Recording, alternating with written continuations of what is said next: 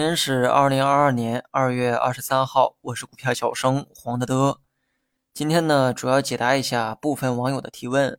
昨晚呢，有一则消息啊，想必呢很多人都看见了，各大媒体也都是争相的报道。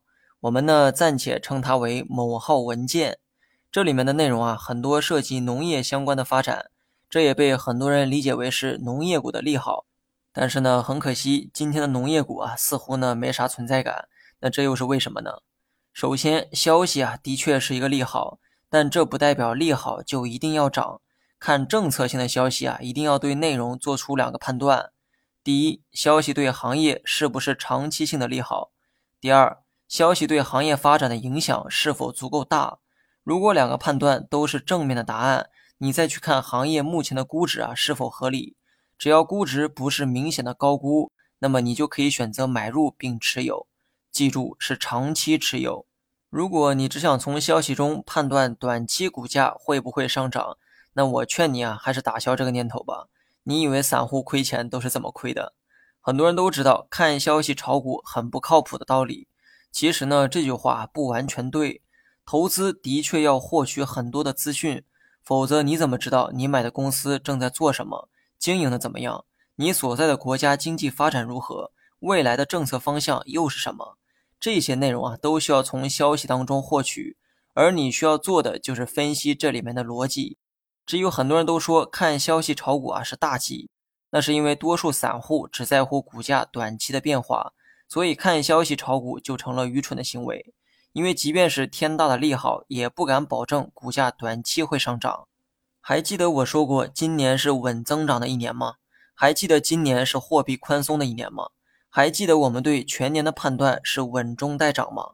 是不是几天没讲，很多人又给忘了呢？一月份市场还在下跌的时候，我就表达过这个观点，但当时为何没人信呢？因为这些人认为利好公布后市场就会涨。别不信哈，当时降准降息的时候，多数人都是这么想的，都以为消息一出啊，股市呢会立刻大涨，结果市场却不涨反跌，于是就没人信我的鬼话了。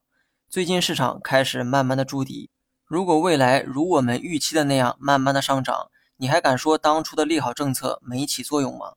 记住我今天讲的重点哈，消息是一定要看的，看的目的是为了分析里面的逻辑，而不是判断对短期股价的影响，因为短期走势完全就是随机的。你以为专业的基金经理都是怎么投资的呢？认为他们每天都对着数台电脑买卖吗？如果你是这么想的，恭喜你，电影看多了。基金经理大部分时间都在解读政策、行业调研数据和大量的研究报告。说白了，他们也在看消息，从这些消息中提取有用的数据，然后通过逻辑的推演得出投资的依据。那些天天对着电脑买卖的人呢，一般都是交易员。交易员呢，很少做决策性的工作，他们都是接受客户的指令，执行买卖操作而已。希望今天这个内容呢，能提高你对行业的认识，也提高你对投资的理解。